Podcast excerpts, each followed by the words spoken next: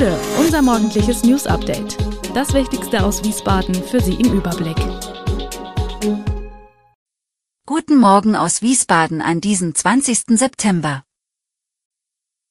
Neuer City Manager soll Impulse für Wiesbadener Innenstadt setzen, mehr Polizeipräsenz in Wiesbaden und Demos für bessere Bildung in Hessen.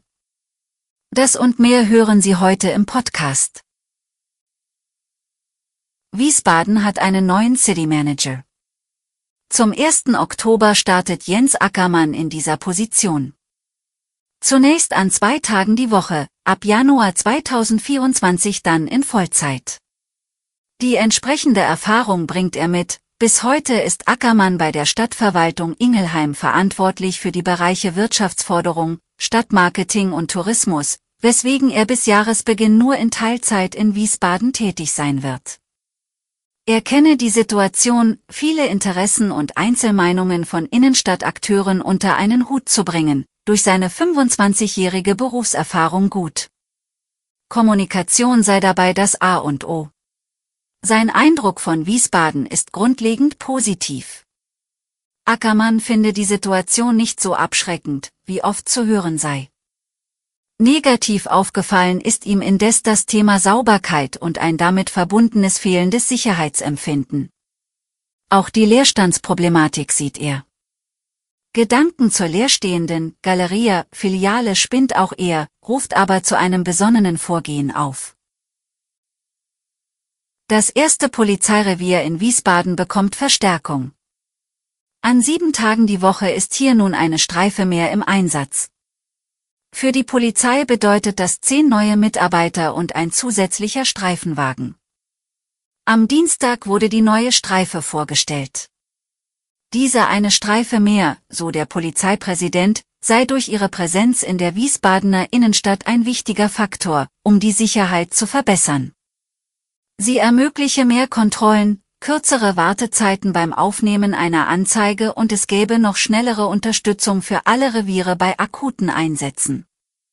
Stadtverordnetenvorsteher Gerhard Obermeer CDU dankte allen, die täglich ihren Dienst bei der Polizei tun.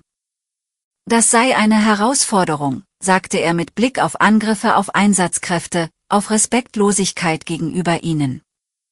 Zugleich wertete er die Verstärkung des ersten Polizeireviers als einen wichtigen Beitrag, um das Sicherheitsgefühl der Wiesbadener zu erhöhen. Die Anwohner aus der Wiesbadener Lessingstraße und Umgebung, die zahlreich bei der Sondersitzung des Ortsbeirats Südost erscheinen, haben Bedenken wegen der geplanten Unterbringung von Flüchtlingen im ehemaligen Verwaltungsgebäude der Didier-Werke. Die genauen Pläne werden zwar erst bei einer Informationsveranstaltung am Abend nach der Sitzung vorgestellt, doch die Zahl für eine maximal mögliche Belegung der Liegenschaft ist bereits bekannt. Die 340 Plätze sollen zwar nicht vollumfänglich belegt werden. Zusammen mit den 50 Flüchtlingen aus der Ukraine, die bereits in einem benachbarten Gebäude untergebracht seien, ist an diesem Abend aber immer wieder die Rede von insgesamt 400 Geflüchteten, die mitten im Wohngebiet untergebracht werden könnten. Es wird viel diskutiert. Ortsvorsteher Alexander Scholz-Grüner kündigt an, dass das Thema auch bei der nächsten Sitzung des Ortsbeirates auf der Tagesordnung sein werde. Bis dahin könnten alle Mitglieder des Gremiums prüfen, was in den Fraktionen in der Stadtverordnetenversammlung erreicht werden könne. Kritisch zu hinterfragen sei nicht zuletzt die Informationspolitik. Das sehen auch die Gäste so. In fünf hessischen Städten wird an diesem Mittwoch für eine bessere Bildungspolitik demonstriert. Die Gewerkschaft Erziehung und Wissenschaft hat zu Protesten in Frankfurt, Kassel, Gießen, Fulda und Darmstadt aufgerufen. Sie alle sollen am Nachmittag stattfinden, damit möglichst viele Schüler, Lehrer und Eltern sowie weitere Unterstützer teilnehmen können. Auch am Samstag wird demonstriert, unter anderem in Mainz.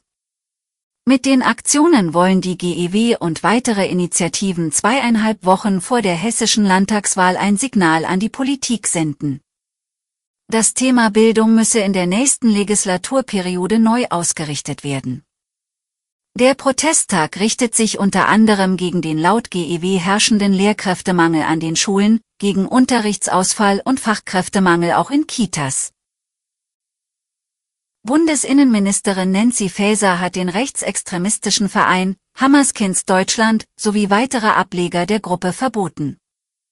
Rund 700 Einsatzkräfte der Polizei durchsuchten am Dienstag die Wohnungen von 28 mutmaßlichen Mitgliedern in zehn Bundesländern, unter anderem in Rheinland-Pfalz und Hessen.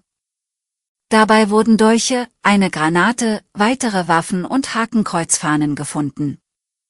Die Vereinigungen agieren laut Innenministerium gegen die verfassungsmäßige Ordnung und den Gedanken der Völkerverständigung. Das Verbot ist laut Faeser ein klares Signal gegen Rassismus und Antisemitismus und ein harter Schlag gegen den organisierten Rechtsextremismus. Dieser sei noch immer die größte extremistische Bedrohung für die Demokratie. Alle weiteren Hintergründe und Nachrichten lesen Sie unter www.wiesbadener-kurier.de. Gude Wiesbaden ist eine Produktion der VRM von Allgemeiner Zeitung, Wiesbadener Kurier, Echo Online und Mittelhessen.de. Redaktion und Produktion die NewsmanagerInnen der VRM. Ihr erreicht uns per Mail an audio.vrm.de.